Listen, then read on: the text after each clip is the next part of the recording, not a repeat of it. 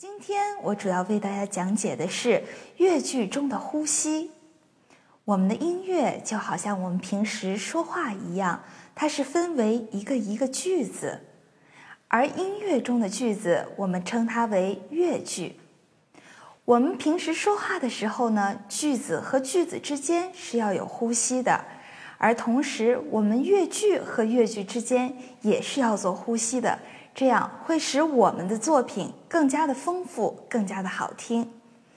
然而，在我们乐句里，代表呼吸的符号，也就是现在大家在黑板上所看到的连线，它代表我们的呼吸。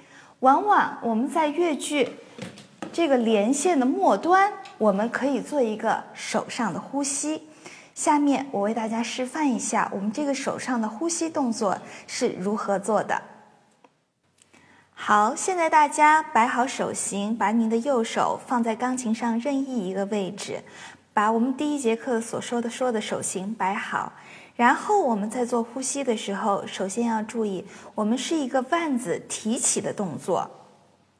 我们在提起的时候，一定要注意，在提的时候只是腕子轻轻的提起，大家在提的时候千万不要去提胳膊肘，这个动作就错了。然后轻轻的提起。轻轻的落下，在落下的时候，手型一定不能变，一定要保持好您的手型。好，我们一起来做一下：提起，落下，提起，落下。大家不要提得太高，也不要太低，大概就在这个高度就可以了。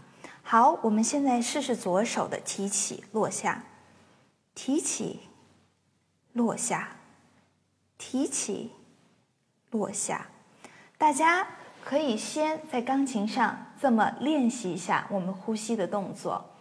好，在呼吸的过程中，我还要强调一点：当我们把手上的这个呼吸带到乐句中的同时，大家要注意，我们呼吸的动作在乐句中是不占拍子的，这一点大家一定要牢记。好，下面我们就把这个呼吸的动作带到我们的这个生日歌的右手旋律的当中。我给大家示范一下，我们这首生日歌一共有四个连线，也就是四个乐句，在连线的末端，我们要做一个呼吸的动作，大家可以看一下。大家把您的右手放在搜上，大拇指放在搜上。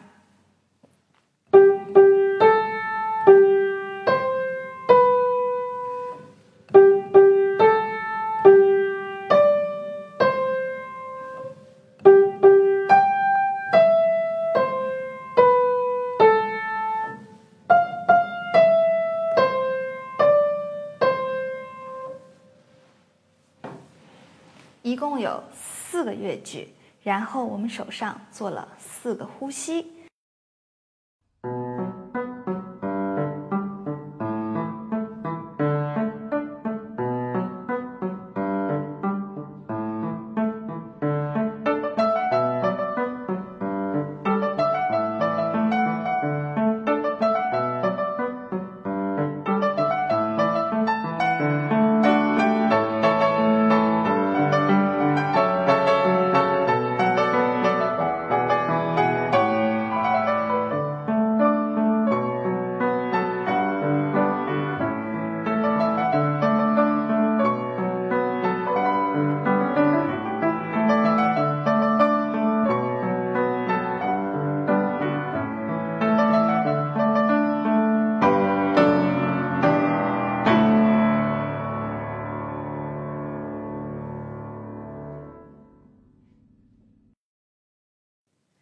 在乐曲中和我们呼吸一样重要的，那就是它的拍子。我们可以看到这首生日歌和我们上节课学的《欢乐颂》的拍子是不一样的，它是四三拍的，以四分音符为一拍，每小节有三拍。在三拍子的乐曲当中，它的特点强弱是非常分明的。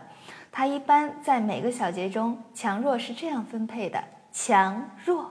弱强弱弱，如果大家可以把第一拍的音弹得略重一些，第二拍和第三拍的音弹得略轻一些，这样子我们的乐曲就会更加的好听。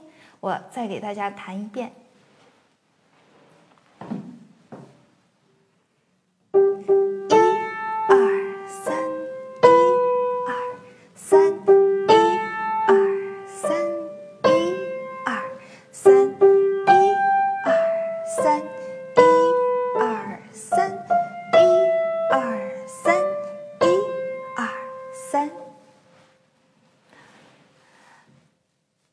把强弱加进去以后，这个三拍子圆舞曲的感觉就更加突出了。喜欢这首生日歌的同学可以回家多做这样的练习。